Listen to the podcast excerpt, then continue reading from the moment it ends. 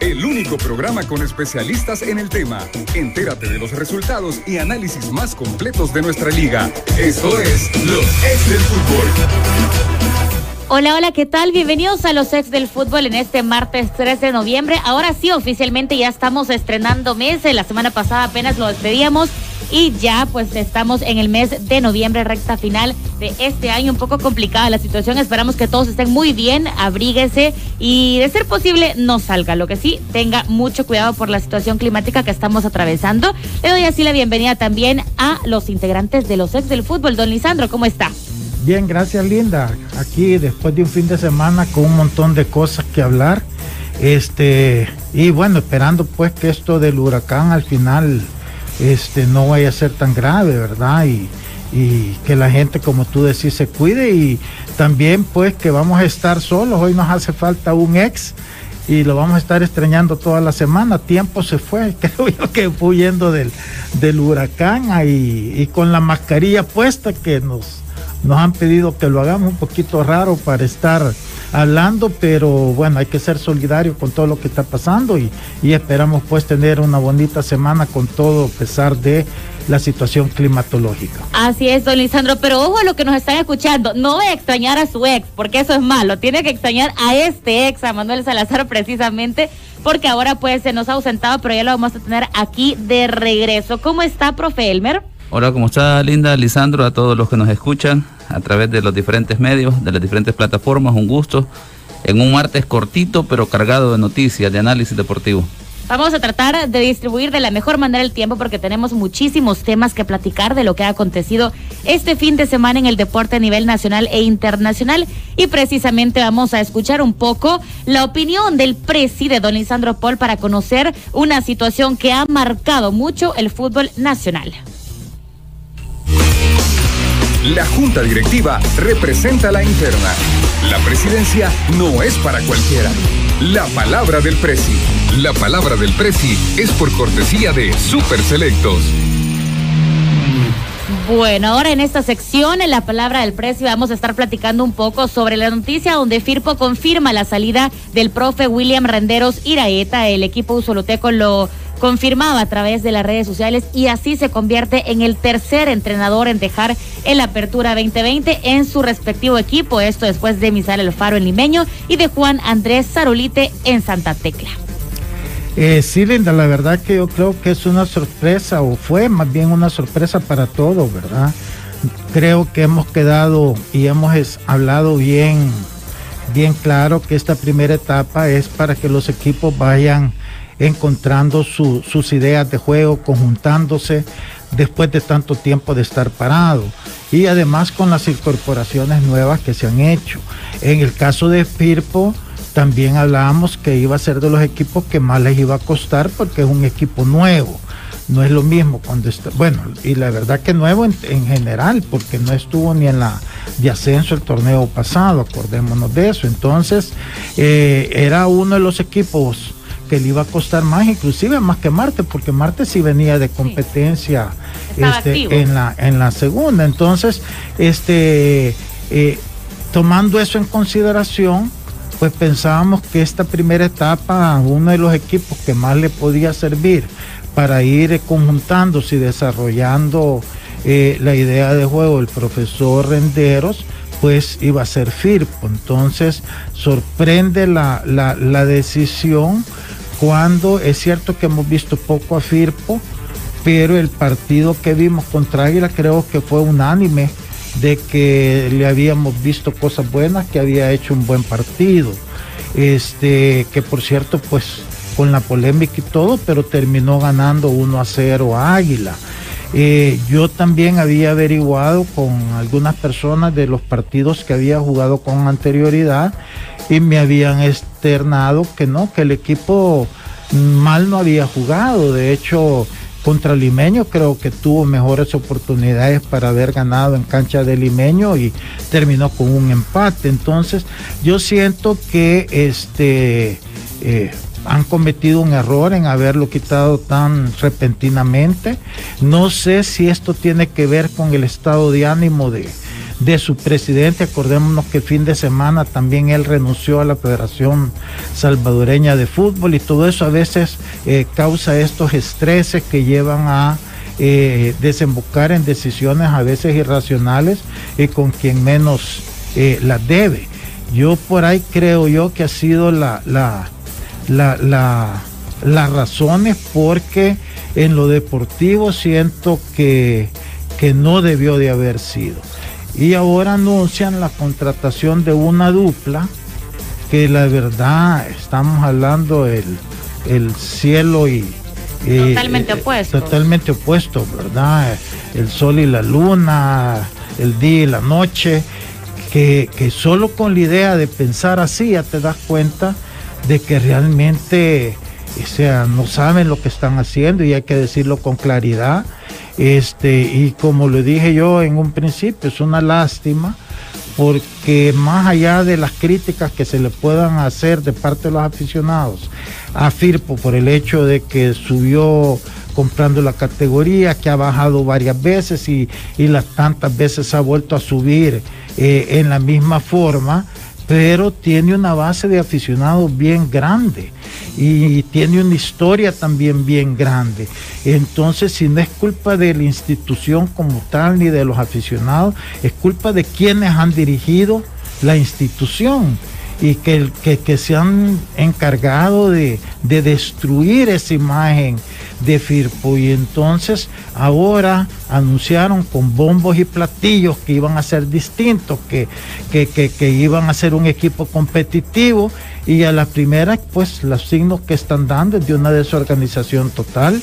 Hemos visto que dos personas bien identificadas con la institución, como fue Estrada Cuerno y, Daniel Rux, que comenzaron con un gran entusiasmo y una ilusión en ayudar a esto, de repente ya desaparecen y el último, pues Daniel Rux, dando a entender que hay mucha hipocresía en el manejo de de la institución, entonces yo no sé a dónde vaya a parar y sería una lástima tremenda que Firpo tenga que pasar por tercera directiva consecutiva, acordémonos que estaba la de Raúl Galo, después vino la de este señor impresentable, este, ¿cómo se llamaba? Eh, el último que descendió a Firpo. Eh, Modesto. Modesto, Modesto, Torres era, ¿verdad? Torres, Torres.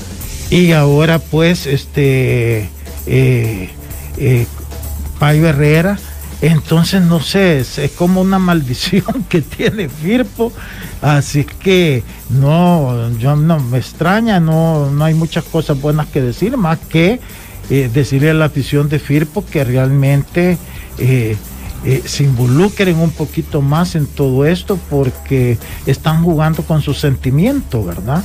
Así es que eh, nada más desearle suerte al profe Rendero, sé que es una gran persona y este y lástima que no le hayan dado el tiempo de terminar al menos esta esta primera etapa del torneo que al que al que más la necesitaba y al que más le iba a servir era precisamente a Firpo por la conjunción de tantos jugadores que no había jugado juntos. Así es que desearle suerte al profe y bendiciones a, la afición de Firpo que las va a necesitar porque por lo que ve van a sufrir un montón. Bueno, y hay que recordar que hasta el momento ya vamos para la jornada número 5. Firpo es uno de los dos equipos que no ha encontrado la victoria sumándose a Santa Tecla, así que el panorama del cuadro pampero pues está complicado y vamos a ver en qué resulta esta situación. Así cerramos la sección de la palabra del precio. La junta directiva representa la interna. La presidencia no es para cualquiera. La palabra del presi. La palabra del presi fue por cortesía de Super Selectos. Y mire, le tenemos excelentes noticias y es que debe aprovechar los martes de frutas y verduras frescas en el mes con más ahorro del año de Super Selectos. Así que ahora es un buen día para irse de compras para casita. Y también es un buen día para seguir hablando del fútbol nacional. En esta ocasión vamos a analizar algunos de los resultados que se generaron este fin de semana. Y vamos a empezar con uno que yo creo que don Lisandro le dio suerte. Faz Metapan, 4 por 0. Se eh. decía que la presión la tenía FAS, pero ¿se esperaba este resultado tan abultado? Yo siento que no, ¿verdad? Yo creo que inclusive eh, hice broma que iba a dar favorito a Metapan para quitarle la mofa. Pero mire, pasó. Y, resultó, y la verdad me alegro un montón. Me alegro porque obviamente el impacto mediático que tiene FAS en el fútbol salvadoreño es mucho más grande que el que tiene Metapan. En ese sentido, este, al campeonato le sirve eso. Pero ya en el transcurso del partido, yo creo que FAS eh, demostró pues que al menos este juego lo ganó con la convicción de que quería revertir la, situación, la tendencia en la que venía. Eh, eh, lo mereció ganar, lo mereció y lo ganó bien. Y yo creo que eso es importante. Más allá de que hablaba yo con Elmer que las decisiones de los árbitros creo yo que no, no han estado en, su mejor momento. No me pareció el penalti en lo personal a mí. Él puede tener una visión distinta, pero eh, muy rebuscado el penalti que le marcan a favor a Faz en el primer tiempo. Pero fuera de eso, Faz fue mejor. No, no, eso no hubiera, creo yo, significado mayor cosa porque la actitud del equipo me gustó, generaron las ocasiones, los goles todos me parecieron muy buenos goles. Eh, me gustó sobre todo la jugada del cuarto gol, si no me equivoco, de Raúl Peñaranda, cómo se lleva el balón por toda la banda, lo preciso del centro y lo bien que entra y cabecea Perea para, para el gol, creo que fue un bonito gol. Entonces yo siento que cosas positivas para FAS.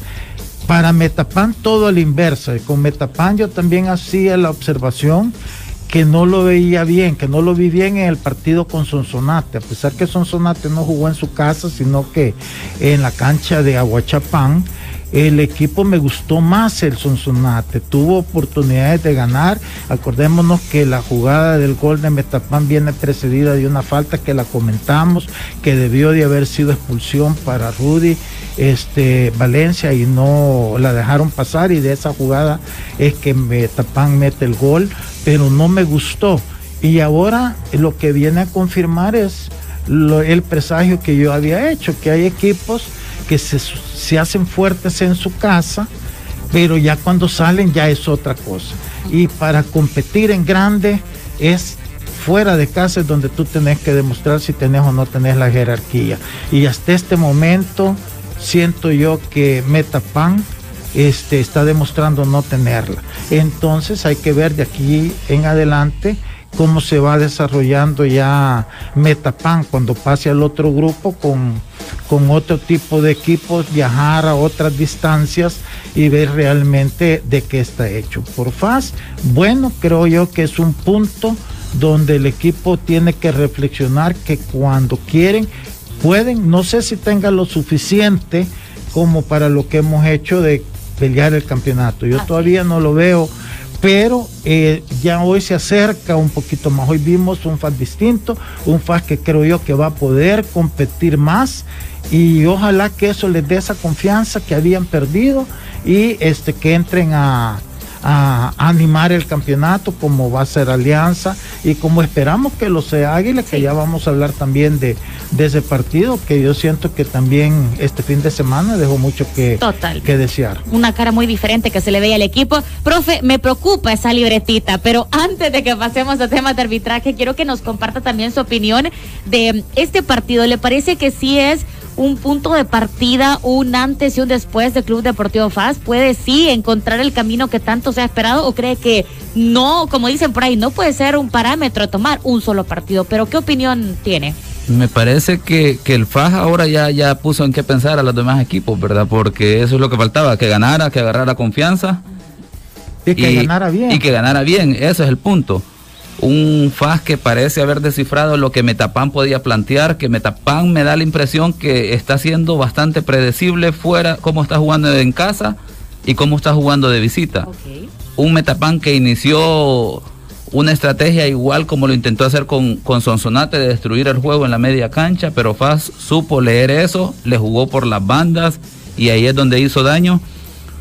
Y eso no le permitió a Metapan concentrarse en el juego, tanto así que en el primer tiempo con un alrededor de un 30% de posesión de parte de Metapan y después cuando ya se vieron que estaban abajo en el marcador y que FAS les estaba pasando encima, intentaron hacer un cambio de eso que les había dado éxito en la jornada contra FAS, en la primera jornada, en el partido contra Once Deportivo, en aquella goleada, intentaron ir al juego de posesión, pero ya era demasiado tarde porque FAS ya se les había crecido, FAS ya había encontrado su idea, ya FAS tenía confianza y no le alcanzó a Metapan verdaderamente. Hablábamos en la jornada del viernes que, el Metapan tenía saldo, ¿verdad? Sin embargo, ya deja un poquito de, empieza a dejar dudas con lo que, con lo que planteó, ya que, como dije, un Metapan predecible, ¿qué es lo que pueden esperar de local? Un juego de conjunto, de toque, de posesión y de visita tratar de destruir el juego. Sin duda, el Metapan lo que se debe replantear es cambiar esa estrategia. Lisandro planteaba la semana pasada algo bien interesante que creo que a los equipos de la primera división les hace falta, salir a buscar el juego definitivamente.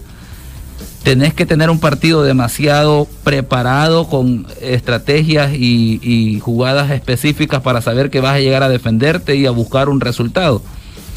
Bien por el técnico, porque si fue un experimento, si está tratando de desarrollar ideas diferentes para porque tiene claro qué es lo que va a hacer en los momentos claves, me parece que ahora ya tiene una, una retroalimentación. Sin embargo, en general para el aficionado ya preocupa porque es un metapan que afuera le cuesta, si no es a través de los dos jugadores en la media cancha como Rudy Valencia, que trata de destruir el juego del adversario. Y una vez descifra uno eso de, de Metapan, jugarle por las bandas, Metapan se ve mal y bueno, un FAS que ya, ya se hizo énfasis, ¿verdad? Que ahora pues, obviamente ha puesto en qué pensar los adversarios. Bueno analista ella, ¿eh? Como... Qué bárbaro. No, y cómo no, si se analiza todo el partido, imagínese el arbitraje y todo que vamos a hablar. De hecho, un tema que lo hablábamos antes de entrar al aire, don Lisandro y profe, hay ciertas dudas que nos quedan, ¿no? Del arbitraje este fin de semana y hay que decirlo en todo sentido incluyendo los resultados, parece que fue atípico, parece que fue contra todo pronóstico esta, esta jornada que nos dejaba. Tema de arbitraje, profe, ¿cómo resultaba en este partido? Bien, en este partido hablábamos de un árbitro que tiene, es joven, tiene potencial. Sin embargo, en los primeros 45 minutos daba la sensación de que el juego lo había rebasado, de que habían faltas, estaba sacando amarillas y no se vio que el árbitro impusiera el control y la autoridad en los primeros 45 minutos. Eso obviamente cuando se dan las acciones, como decía Lisandro, que en el área y que quedan dudas, cuando uno ya vio dudar durante los demás minutos al árbitro, inclusive en esas acciones, queda a discusión la situación, ¿verdad? Si es la presión, el entorno, qué es lo que está pasando por la mente del árbitro. Un árbitro que sancionó 42 faltas, el segundo juego con mayor faltas en lo que va del torneo, 10 eh, tarjetas amarillas, sancionó un penal, otra situación discutible en el, área de, de FAS, que la discutíamos ahí, ¿verdad? El elemento de que juega el balón marca una gran diferencia entre una jugada en el otra. Pero más allá de eso, no solo en este partido, es una dinámica que pudimos observar en los partidos que han transmitido y a través de los resúmenes es que pareciera que no hay una idea clara de los árbitros a qué están arbitrando. Y así como hemos hablado de los equipos, uno puede ver solventemente cuando la mano del entrenador se ve reflejada en el equipo, la idea de juego, si el equipo está defendiendo, si el equipo está atacando. Uno ve los arbitrajes y pareciera que no están recibiendo una instrucción. Digo pareciera por el desempeño, no estoy diciendo que no la están teniendo, posiblemente y seguro que sí, pues. Pero eso implica que hay, cambiar, hay que cambiar el método. Porque el árbitro no está teniendo esa apertura, de la idea que quieren de ellos.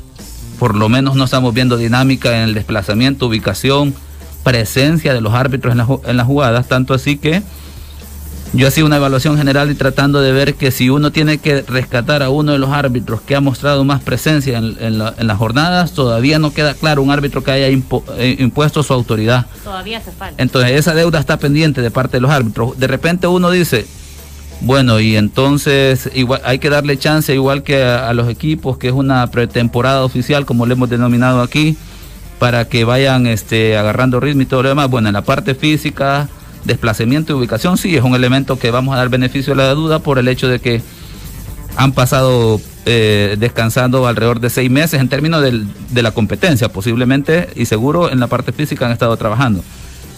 Pero hay algo que no es negociable, que es el manejo y control de juego. Eso lo podemos platicar aquí. Es un ejercicio mental y que tenemos que tenerlo claro que al momento de la práctica todos tienen que reflejar eso y que no lo estamos viendo por, por parte de los árbitros y esa es la deuda.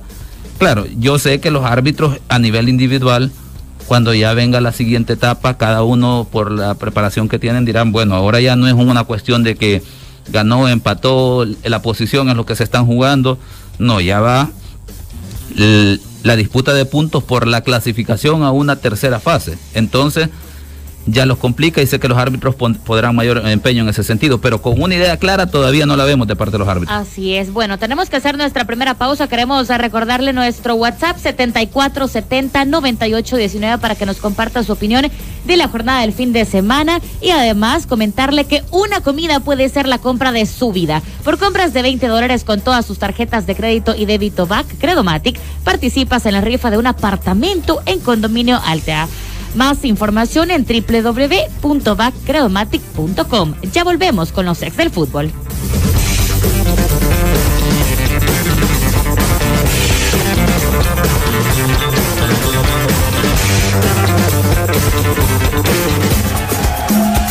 Los ex del fútbol.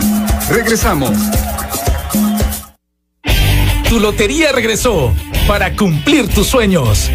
Es momento de volver a disfrutar cada instante, de sentirte como nunca antes, volver a probar suerte y ayudar a miles de salvadoreños, de llenarte de alegría y emocionarte de nuevo.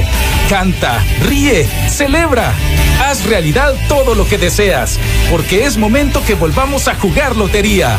Lotería Nacional de Beneficencia. Nunca voy a olvidar aquel momento cuando lo vi en el supermercado esa noche. Me acerqué y me cambió la vida. Me dio hasta un apartamento nuevo. Siempre voy a amar a mi cesto de ropa sucia, la compra de mi vida. Ahora cualquier compra puede ser la compra de tu vida. Todas tus compras con tus tarjetas de crédito o débito Bad Credomatic te pueden hacer ganar un apartamento en el increíble condominio Altea. Mientras más la utilizas, más oportunidades tienes de ganar. Ahora cualquier compra puede ser la compra de tu vida con Bad Credomatic. Consulta condiciones en badcredomatic.com.sb. Vencedor es mi beauty favorito. Con sus cinco sucursales, siempre hay uno muy cerca de mí. Y la próxima semana abren más sucursales. No puedo esperar. Nuevas sucursales de Vencedor para encontrar mi maquillaje favorito y tratamientos para el cabello. En Vencedor siempre encuentro de todo, desde pestañas hasta un cofre para mis brochas. Y con su nuevo servicio a domicilio Beauty to Go, es imposible quedarme sin maquillaje. Solo marco 2263-2263, extensión 3 y llegan hasta donde yo esté. Es muy fácil. 2263-2263, extensión 3. 2263-2263, extensión 3. Y en minutos, Vencedor toca a mi puerta con mi secadora nueva. Vencedor es mi beauty favorito. Síguenos en Facebook y en Instagram como Vencedor Beauty. Y próximamente conocerás las nuevas sucursales. Vencedor Beauty. Vencedor Beauty. Siempre más cerca de ti con todo lo que amas en un solo lugar. Hoy es tiempo de pasarla en casa y en familia. Y qué mejor que cocinando deliciosos platillos. Soy la chef Karina Pérez y te invito a cocinar como un profesional con las 100 maneras de cocinar arroz San Pedro. Descarga tu recetario gratis en Facebook. Encuéntranos como Global Alimentos y en Instagram como Sabemos de Cocina Oficial. Cada una de las 100 recetas fueron creadas para ti por chefs profesionales usando arroz San Pedro. Hay para todos los gustos de toda tu familia. Saladas, dulces, típicas, internacionales y veganas. Hoy es un buen día para escoger una de las 100 maneras de cocinar arroz San Pedro. En todos lados. Un producto de la familia Global Alimentos. Es la hora de jabón Irex. 12 horas 26 minutos. Jabón Irex, duro contra las manchas, suave con sus manos, limpieza profunda y fresco aroma. Encuéntrelo en todo el país. Jabón Irex. Ah, cuando la vi lo supe de inmediato. Tenía que ser mía supe que cambiaría mi vida. Gracias a ella, la compra de mi vida. Gracias a mi cafetera nueva, tengo mi nuevo apartamento. Ahora cualquier compra puede ser la compra de tu vida. Todas tus compras con tus tarjetas de crédito o débito Bad Credomatic te pueden hacer ganar un apartamento en el increíble condominio Altea. Mientras más la utilizas, más oportunidades tienes de ganar. Ahora cualquier compra puede ser la compra de tu vida con Bad Credomatic. Consulta condiciones en badcredomatic.com.sb. Regresa más fuerte que nunca el torneo más esperado por los amantes de la pesca. El vigésimo sexto Torneo Internacional de Pesca del Marlin 2020. A realizarse en Hotel Bahía del Sol en la Costa del Sol este 18, 19, 20 y 21 de noviembre. Inscripción abierta. Tendremos los premios más grandes en la historia del torneo. Dos BMW valorados en 100 mil dólares y muchas sorpresas más. Mayor información al 2255 44 44. Patrocina BMW, Squid Nation, Agua Las Perlitas, Ministerio de Turismo, La Curazao, Torogos, DLC, Radio ABC, Radio 1029, TCS, Speed Limit, La Prensa Gráfica, Línea Ejecutiva, Premier Distribution, Hielo Polar y Ron Zacapa. Nunca voy a olvidar aquel momento cuando lo vi en el supermercado esa noche. Me acerqué y me cambió la vida. Me dio hasta un apartamento nuevo. Siempre voy a amar a mi cesto de ropa sucia, la compra de mi vida. Ahora cualquier compra puede ser la compra de tu vida. Todas tus compras con tus tarjetas de crédito o débito Back Credomatic te pueden hacer ganar un apartamento en el increíble condominio Altea. Mientras más la utilizas, más oportunidades tienes de ganar. Ahora cualquier compra puede ser la compra de tu vida con Back Credomatic. Consulta condiciones en backcredomatic.com.sb. Continuamos con los ex del fútbol.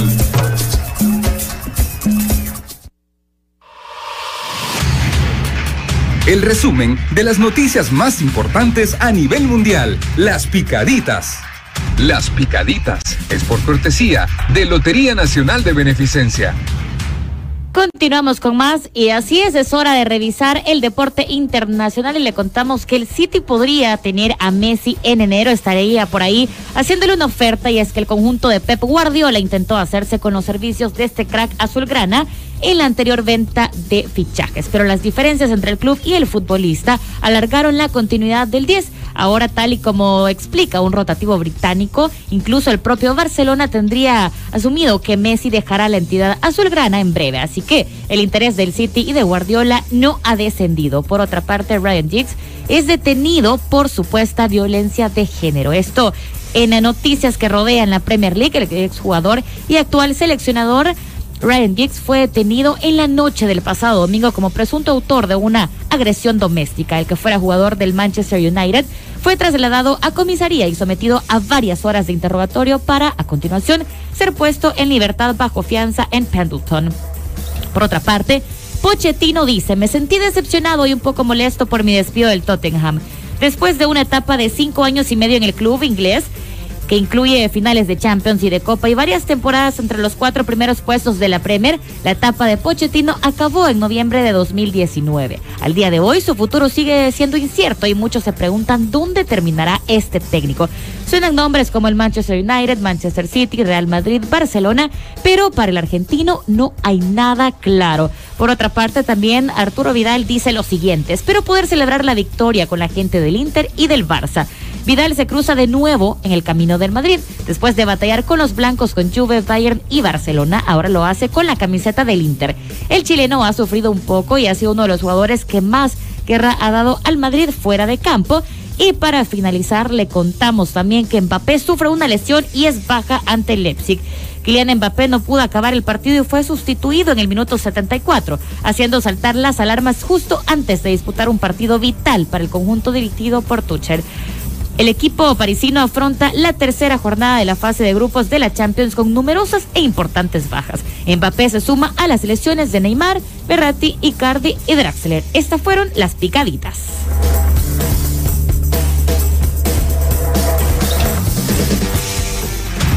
Las picaditas fue por cortesía de Lotería Nacional de Beneficencia. Y recuerde que ahora es más fácil comprar sus lotines. Puede encontrarlos en los puntos de venta autorizados como Farmacias Camila, Farmacias Económicas, Farmacias Beethoven, Tiendas Galo, Gasolineras Texaco Mirador, Caribe, Texaco Los Hongos, entre otros. Seguimos de esta forma hablando del fútbol nacional y pasamos a analizar un poquito otro partido que también dejaba por ahí, más que cualquier otra cosa, preocupación por Firpo. Firpo cae nuevamente, ahora es frente a Jocoro, 0 por 1. Don Lisandro, ¿qué nos puede decir de la situación que está pasando el conjunto? Hablábamos un poquito que ya llega un nuevo director técnico, ¿será que puede encontrar un nuevo rumbo? Bueno, yo pienso que por lo que eh, hemos hablado, yo creo que lo que necesita Firpo es tiempo, ¿verdad? es una lástima que no se la hayan dado a William porque ahora es comenzar otro proceso en un momento que yo siento que y con un técnico totalmente o diametralmente opuesto a lo que es eh, William Rendero, ¿verdad? Él es más respetuoso, es más tranquilo. Eh, si bien el Toto, este, él es más volátil, más, más fuerte. Y, a ver cómo van a reaccionar los jugadores, ¿verdad? Porque aquí no solo se trata de matonería y decir que, que, que yo mando y que hay que trabajar y que hay que luchar eh, que es la base de la filosofía de él, sino que se trata también de un poquito de comprensión de muchas situaciones, sobre todo de cómo vienen los jugadores después de todo este parón, ¿verdad? Entonces yo no sé, la historia del Toto como técnico, si uno lo ve, tiene tres títulos, ¿verdad? Ganados, uno con uno con FAS, uno con Águila, uno con, con eh, Firpo pero cuando él llegó a medio torneo a hacerse cargo de equipos que más o menos ya estaban estructurados y que por X motivo los técnicos no, no siguieron, él los logró levantar y hacer campeón. Pero el siguiente año vinieron los problemas precisamente por su temperamento y carácter. En Metapan tuvo una etapa donde comenzó el campeonato desde un principio y terminó peleado con los jugadores. Eso se facilitó cuando yo estaba en Alianza a, contratar a, a Monterrosa porque lo quería mandar a entrenar a la reserva porque estaba molesto por un balón que había perdido y le había causado eh, una derrota, pero o sea, se fija en una cosita mala, no en las 99 buenas que hace Marvin, ¿verdad? Y que lo ha demostrado en Alianza. Entonces, hasta dónde realmente pueda...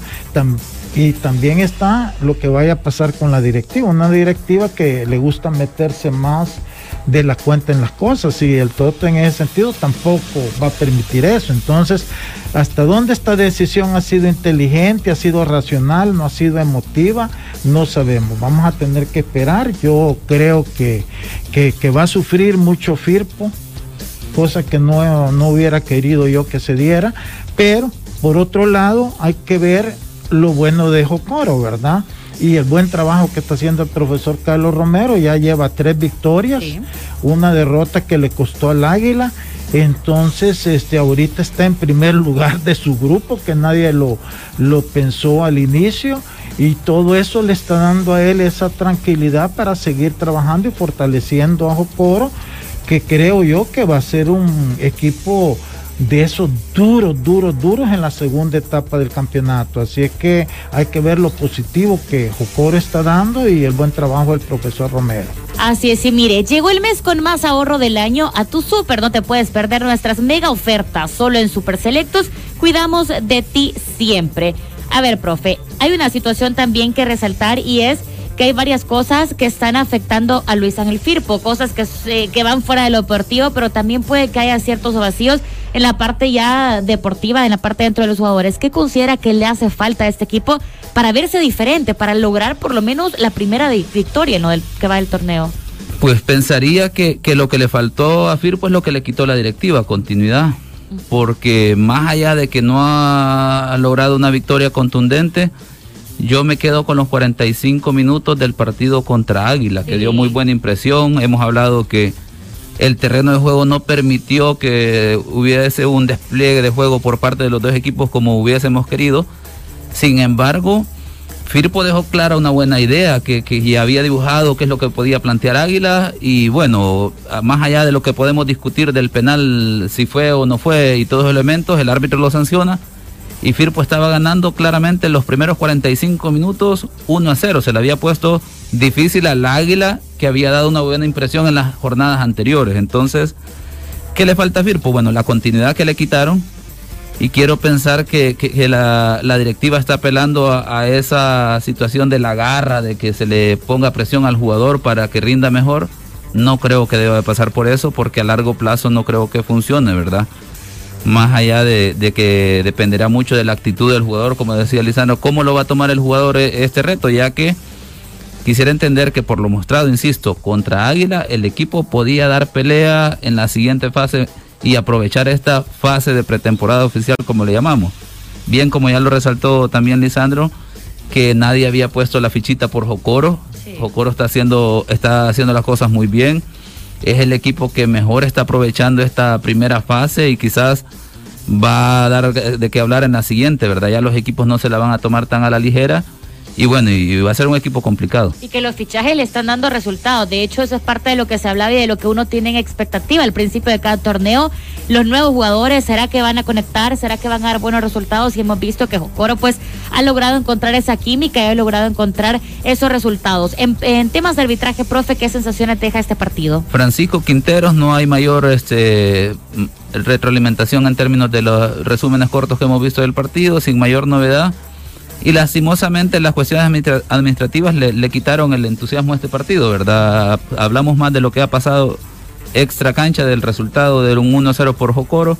Y bueno, Francisco Quintero es un árbitro joven que esperemos a ver si le dan la continuidad, el seguimiento. De, y las oportunidades de acuerdo al rendimiento, que es lo que debería prevalecer en términos de, las designaciones arbitrales. Así es, y mire, queremos recordarle que no debe perder más tiempo y que cumple su lotín dinero en un 2x3 y descubra lo fácil que es ganar, raspando la zona de juego y descubriendo dos figuras iguales en la misma línea. Y además tienes una oportunidad extra con el bono, la cual raspas y te ganas la cantidad indicada por solo un dólar. Ahí, así que ahí está esta excelente opción que usted tiene que aprovechar. A ver, hubo otro partido que ese sí dejó, dejó muchos vacíos. Limeño Águila. Por la mínima se lleva el resultado municipal limeño en propia casa, pero no sé si coinciden conmigo. Águila se vio diferente. No es el Águila que hemos visto en las jornadas anteriores. Para nada. A mí me decepcionó grandemente este, porque el limeño llegaba totalmente limitado con toda la convulsión de, de, lo que había pasado con el despido del técnico. Eh, que sentíamos en este caso, sí pensamos que la directiva tomó la decisión correcta porque las cosas con Misael Alfaro no iban bien, no iban bien en lo, en lo deportivo y habían como ya otra vez conflictos con ciertos jugadores.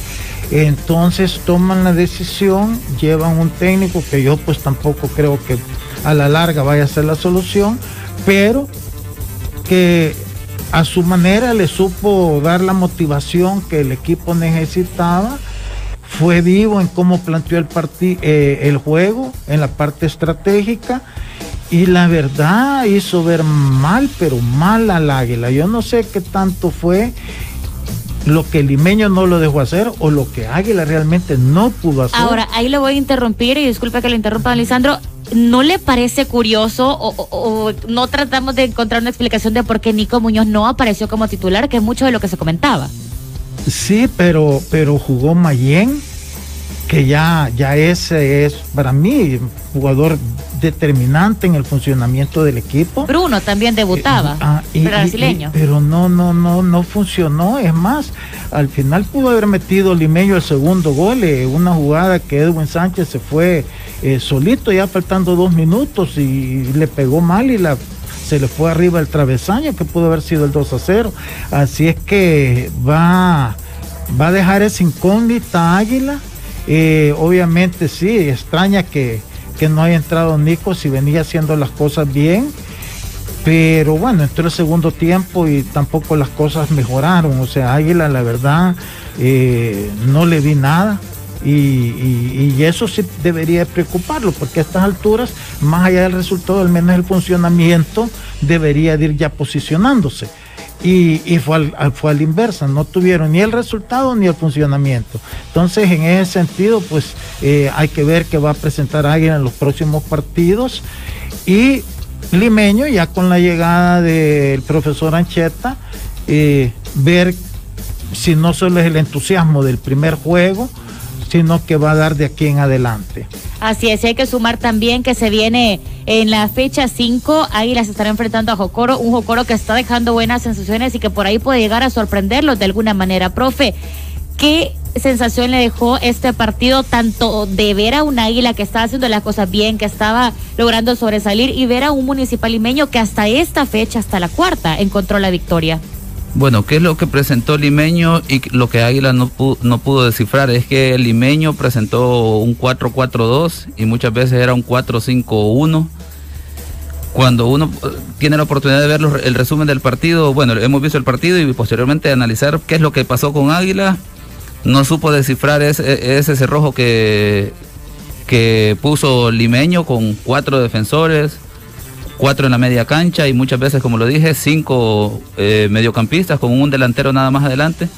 Águila intentó por las bandas, pero se le hizo imposible verdaderamente. Eh, Limeño pobló la defensa, obviamente era nos defendemos, buscamos el contragolpe y, le resultó, ¿verdad? Efectivamente. En ese resultado, Lisandro dijo, Águila eh, se ha quedado de ver, ¿verdad? Por el hecho de que a pesar de que tuvo varias eh, sustituciones o variantes en este partido, eh, dejó de, ser aquel equipo contundente de la primera y segunda jornada, no presentó una variante, una ide- idea de juego en la cual cuando tenga equipos así defensivos sepa llegar y, y abrir el marcador. Y eso pues obviamente le representará dificultad ya para la siguiente fase porque Águila tiene una idea de juego y no tiene esa variante para romper el esquema de otro adversario. Eso es lo que habrá que ver. ¿Qué es lo que pasa con Águila? Eh, Al igual que Metapan ilusionó en las primeras jornadas y ahora ya empieza uno a dudar si verdaderamente fue producto del entusiasmo o ya una idea clara de juego. Que habrá que, que con los extranjeros si, se, si logran conformar esa conjunción que necesita Águila puntualmente. Y, qué casualidad que Metapan en su casa mostró una cosa y en los últimos dos partidos que salió otra. Águila igual. Águila sus dos primeros en casa los jugó bien y los ganó. Sus últimas dos salidas, bueno, está pendiente el resultado con Firpo y ahora una derrota con, con Limeño. Entonces, también es, ahí hay que ver eh, el, el águila afuera y el águila adentro. Debería ser distinto a Metapan, porque el ADN de Águila es más ganadores, más de equipo grande, aunque puedan dar mal y perder partidos, pero tiene esa, ese, ADN de ir y buscar los juegos. Pero en las dos últimas salidas no, no es que no haya logrado el resultado, es que no mostró el rendimiento que uno esperaría de un equipo como, como Águila. Y lo que pasa es que había dejado sensaciones específicas al inicio del torneo, entonces se espera lo mismo o algo mejor. Viene a demostrar algo que no se asemeja a lo que había demostrado este cuadro oriental. Ahora, profe, eh, del arbitraje, ¿cómo estuvo en este partido? Héctor Salazar dirigió su segundo partido, lo recordamos por aquel Chalatenango Alianza, que se le complicó mucho el partido. Ahora tuvo control de juego porque no fue un juego de alta intensidad, de mediana a baja intensidad, ya que el limeño defendió, Águila intentó abrir por las bandas, no se encontró y el árbitro prácticamente hizo acto de presencia en supervisar qué es lo que podía pasar. Y a pesar de, ese, de esa mediana intensidad de lo que hablamos de ese partido, tuvo dificultad en dos situaciones específicas. Una al minuto 29 en la que el defensor del limeño busca de- eh, despejar el balón, pero lo hace a una altura que no es permitida. Ya lo que se conoce o este- especifica la regla de juego como juego peligroso, patea el balón, pero deja la pierna arriba, contactando con el atacante de Águila, lo que hace que esto, al haber un juego peligroso y hay contacto, se convierte en tiro libre directo. Fue dentro del área, debió haber sancionado el árbitro penal lo que hubiese representado en ese momento el 1 a 0, bueno, no el 1 a 0, una oportunidad manifiesta de gol, porque un penal es eso, ¿verdad? Una oportunidad manifiesta de gol para Águila, que se le privó de eso, ¿verdad? Y aquí es donde viene el segundo punto, en la parte de la intensidad física del árbitro. Sabemos que en el oriente del país, específicamente en Santa Rosa, las temperaturas son altas y eso dificulta muchas veces la intensidad física que puede presentar el árbitro, pero eso dentro del lenguaje arbitral se llama lectura de juego. Puedo en la media cancha caminar, desplazarme con comodidad, pero en aquellas situaciones donde habrá una disputa dentro del área eh, penal, el árbitro debe estar presente o al menos buscar la mejor ubicación para tomar una decisión. Y precisamente Héctor Salazar se vio lejos de esta acción y posteriormente en lo que transcurrió del partido se le vio poca intensidad en el aspecto físico y no la supo descifrar, ¿verdad? Dejó co- correr la acción, no la sancionó. Y bueno, eso obviamente en términos de calificación arbitral baja mucho el puntaje porque es una acción decisiva, no es, no es una, una falta en la media cancha, una situación que en la media cancha pude o no pude haber dado tarjeta amarilla, sino que estamos hablando de no sancionar una falta que debió haber sido tiro libre directo y al ser dentro del área penal puntualmente. Totalmente. A ver, le recordamos nuestro WhatsApp también para que usted nos comparta su opinión y pronto la vamos a estar compartiendo en los genios de la tribuna 7470-9819 de este o de cualquiera de los partidos que se disputaban en la jornada número 4. Decíamos muy bien que la mayoría de partidos daba resultados sorpresivos, pero hubo uno que no, hubo uno que sí se esperaba esto, pero que también deja muchas opiniones y es el duelo entre Santa Tecla y Alianza, uno por tres. Lo ganaba Alianza y como le decíamos, esperaba, se le ponía la fichita Alianza por todo lo que ha mostrado, pero ¿qué podemos decir ahora de un Santa Tecla que es uno, como lo decíamos al principio, de los dos equipos que no encuentra la victoria tampoco? Bueno, pero yo a Santa Tecla lo vi distinto este partido. La verdad que estaba viendo las estadísticas y en el tiempo de posición, pues más o menos estuvo compartido bastante parejo con Alianza. Yo escribí después del partido que Alianza había eh, que lo más importante era el resultado, que no tanto su juego. En lo personal, no me no me gustó tampoco el funcionamiento de Alianza en este partido. De hecho, la última jugada de Santa Tecla pudo haber sido el empate 2 a 2 que la saca este juvenil, bueno, no ya juvenil, es Jorge Cruz, muchacho que nosotros llevamos de, del Once Lobos eh, hace dos años, este, eh, y me alegro mucho su debut jugó muy bien y de hecho termina siendo Salvador en esa pelota que saca de la línea de gol.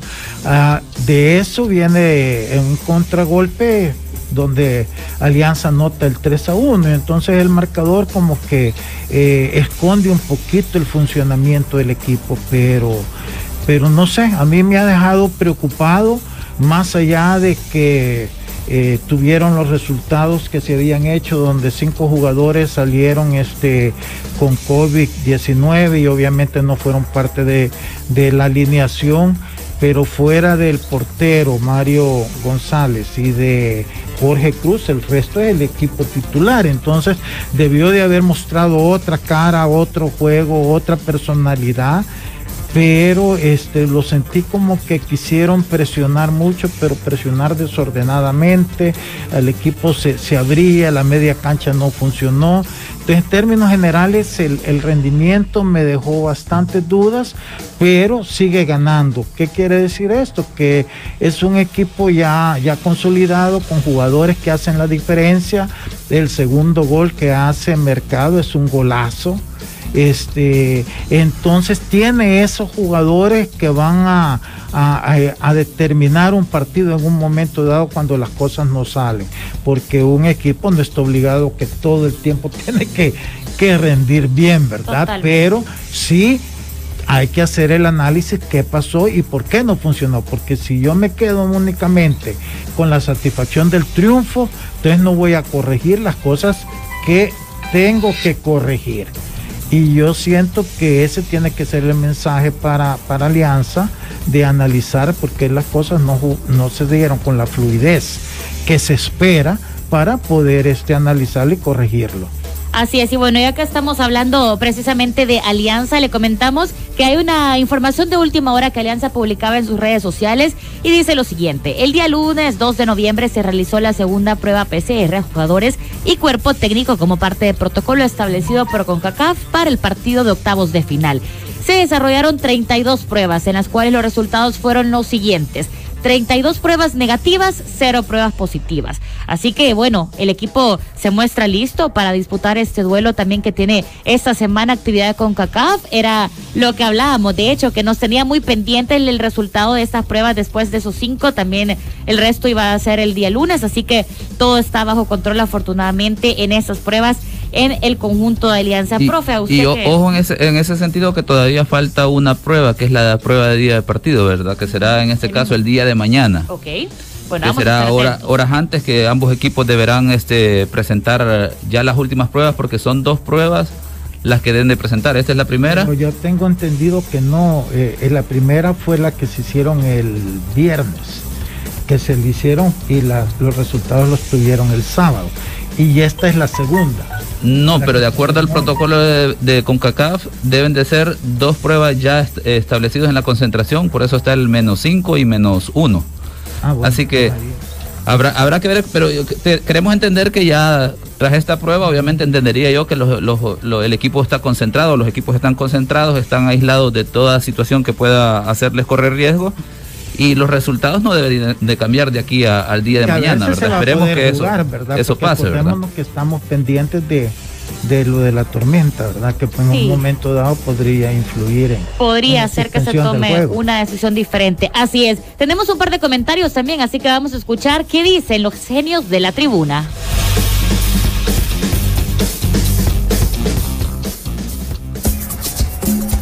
El fútbol, solo expertos lo manejan. Conoce la opinión de los genios de la tribuna.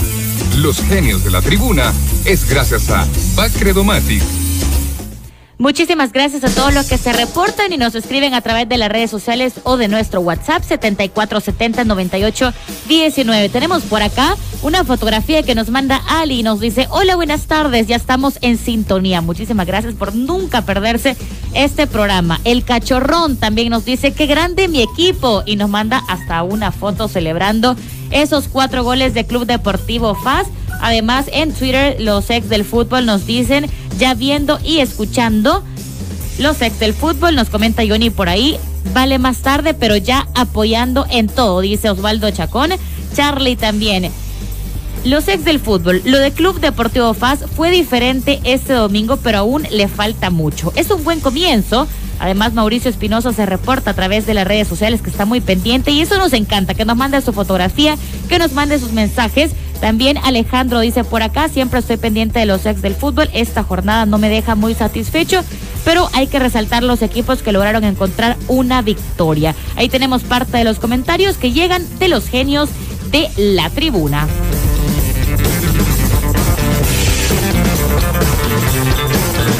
Recuerde que debe comprar carro nuevo con Back Credomatic. Paga hoy el 50% de la prima y en febrero la otra. Solicita más información en el WhatsApp 7170-4222. Restricciones aplican. Continuamos así con más información y vamos a terminar. Ya tenemos los últimos minutos con otros de los partidos que por ahí dejaban sorpresa. Marte Chalatenango. Marte gana 3 por 2. Y aquí quizás hay que felicitar a Marte. Yo estoy contento. Yo no soy marciano, pero eh, aquí cuando uno se da cuenta cuando viene un técnico que quiere hacer cosas distintas. Yo lo mencioné cuando ellos jugaron contra Santa Tecla, que empataron uno a uno, este, que me gustó mucho las triangulaciones, sobre todo en el primer tiempo, que hizo Marte, que pudo haber ganado ese partido, fallado el segundo penalti, tuvieron dos, tres jugadas muy bonitas que la fallaron, me acuerdo que hablamos de eso, pero que después, como que físicamente el equipo se cayó y fue cuando este Santa Tecla logró el empate. Y a partir de ahí, la verdad, el partido con, con, Alianza, es cierto que ganó Alianza 1 a 0, que la cancha eh, favoreció, pienso yo, a Marte pero corrió bastante Marte también, dio la pelea y todo. Y ahora este, nos sorprende con una victoria después de ir 2 a 0 abajo en el marcador con un equipo que para mí está siendo la decepción del grupo, porque yo al principio lo daba como el otro favorito, además de Alianza.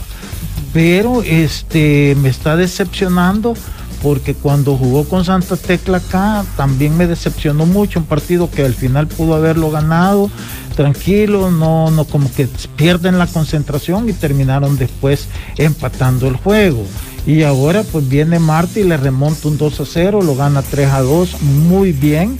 Así que me alegro yo porque veo que al menos en la parte deportiva los jugadores están haciendo un gran esfuerzo, están siendo honestos, cada vez que entran a la cancha, dar lo que tienen y se ve la mano del técnico también en darles esa motivación, porque cuando tú vas 2 a 0 y encima te quedas con un jugador menos, o sea, eh, eh, esa fuerza no solo depende de lo que tú hagas, sino que también de lo que te transmitan compañeros en la banca, tu, tu técnico y todo eso. Entonces eh, creo que ha sido una gran victoria que les tiene que dar la confianza que están haciendo las cosas bien y ver hasta dónde les va a alcanzar en la segunda ronda. Pero ya se ve que quieren hacer las cosas bien y ojalá que las continúen haciendo así. Y precisamente eso, profe, este era uno de los resultados que no se veía venir, pero que termina agradando, que termina mostrando que el equipo va caminando y es fruto del esfuerzo que ha puesto Atlético Marte. Sí, como se ha dicho, el, el Marte ya está dando una idea clara.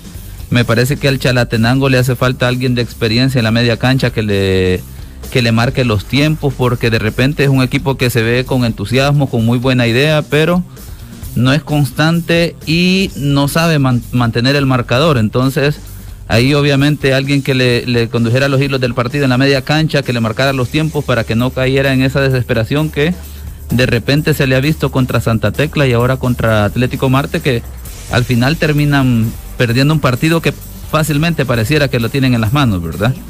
¿Cómo nos deja, qué nos deja el arbitraje de este El arbitraje, bueno, también otro partido que nos deja. ha dado el arbitraje de la Alianza. sí, nos lo debe también. Ya vamos, a hablar, de rapidito porque nos quedan ya.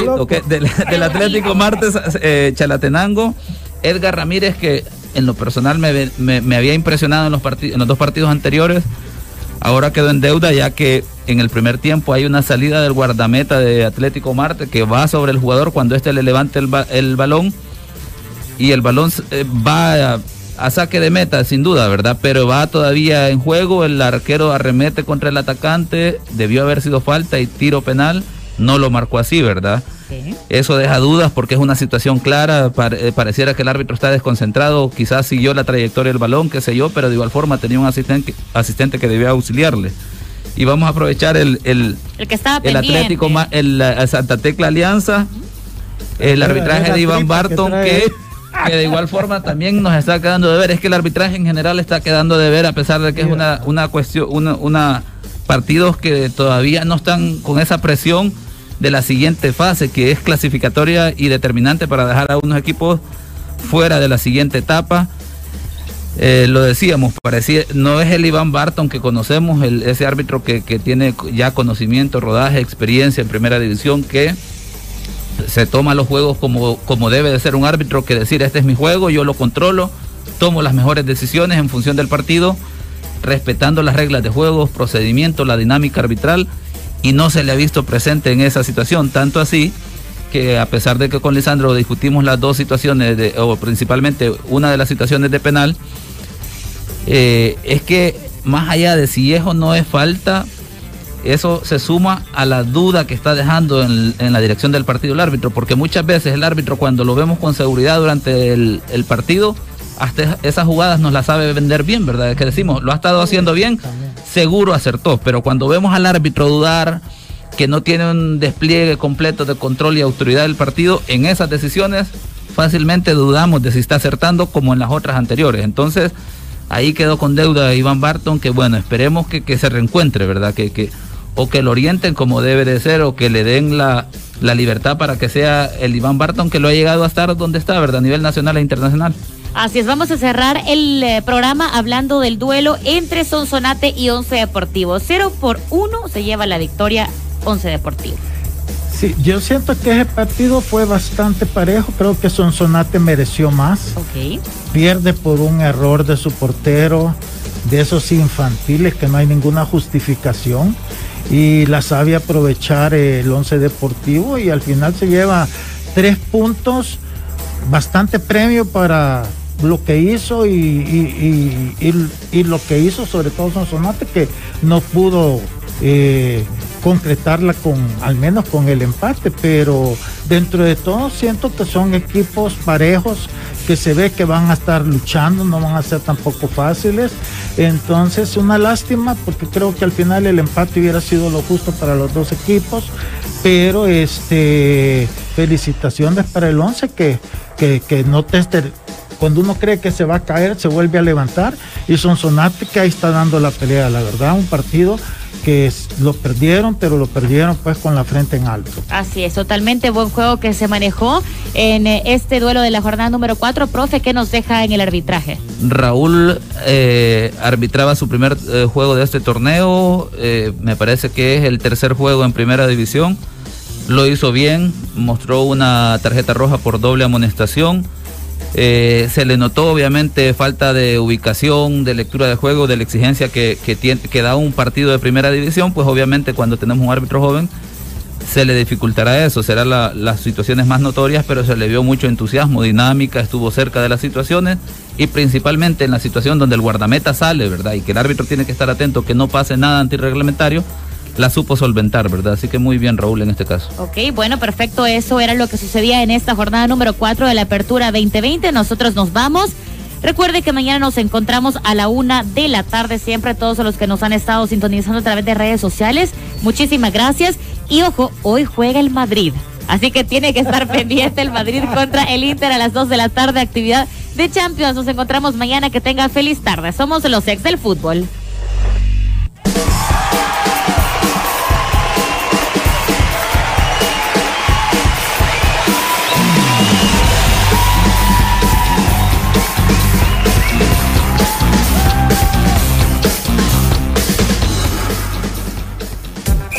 Esto fue Los Ex del Fútbol, el programa con el mejor análisis del fútbol nacional. Síguenos en nuestras redes sociales como Los Ex del Fútbol. Los Ex del Fútbol es por cortesía de Lotería.